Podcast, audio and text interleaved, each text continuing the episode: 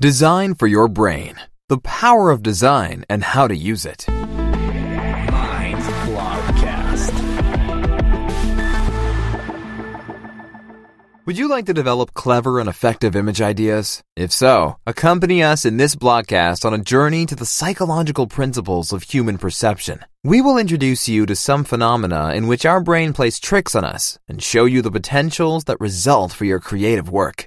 As communication experts, we all know how complex and at the same time fascinating the communication process is. A whole universe of decisions must be made to make your creative project intelligent and unique. In addition, comprehensibility plays an important role because that's what design is all about, isn't it?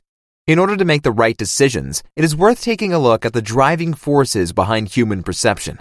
After all, a great design, a concept, or an idea should not only be clever, but also make the viewer feel clever. After all, people love to be challenged when reading and interpreting a complex message.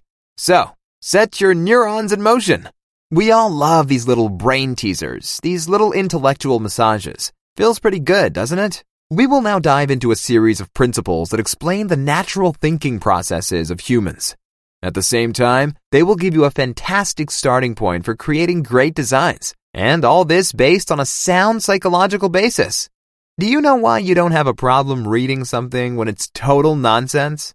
The answer to this question is based on the Gestalt laws of grouping, a set of psychological principles that require people to perceive objects as organized patterns. This happens because the human mind has an innate predisposition to perceive patterns based on certain rules.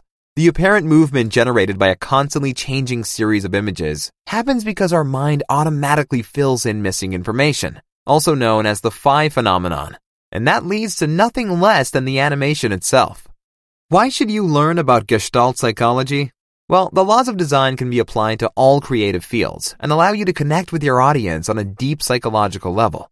The following design principles will be addressed in this blogcast.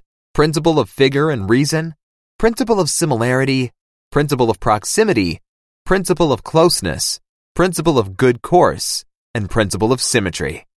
These principles provide an excellent basis for balanced and professional looking designs.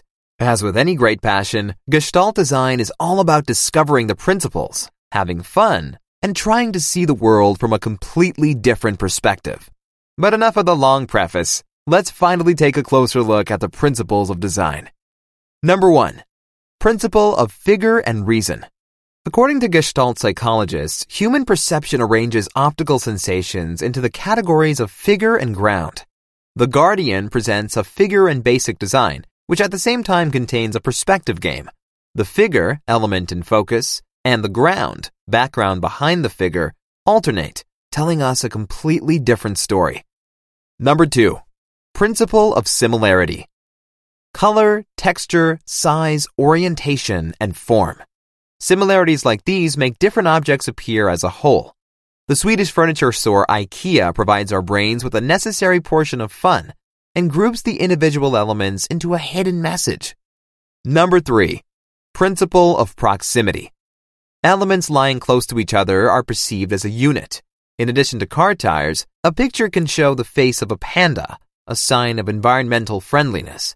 This happens because our minds perceive elements close to each other as a whole, while our brains rattle through all the forms we know, until they finally remind us of the face of a panda. Number 4. Principle of Unity. We see individual elements as a unit when they are part of a closed form. If we look at the black surfaces of an image, we can watch something take form like two guys playing football. Instead, if we look at the negative surface of the design, our brain can recognize the outline of Africa. Number 5. Principle of flow. Individual elements are assigned to each other when they are aligned. In this way, different contours are recognized as a coherent figure. Number 6. Principle of symmetry. Alignment and symmetry are attractive and essential elements of the design. The American film director, producer, and screenwriter Wes Anderson has mastered the secrets of this principle and made order and symmetry his own trademark and an essential part of his visual narrative style. What about you? Did you feel inspired by these principles? Now that you know the rules, you can use them to your advantage and find new ways to take your creative work to the next level. Appeal to the psychology of your viewers to the principles of similarity, proximity, unity, flow, symmetry, and reason.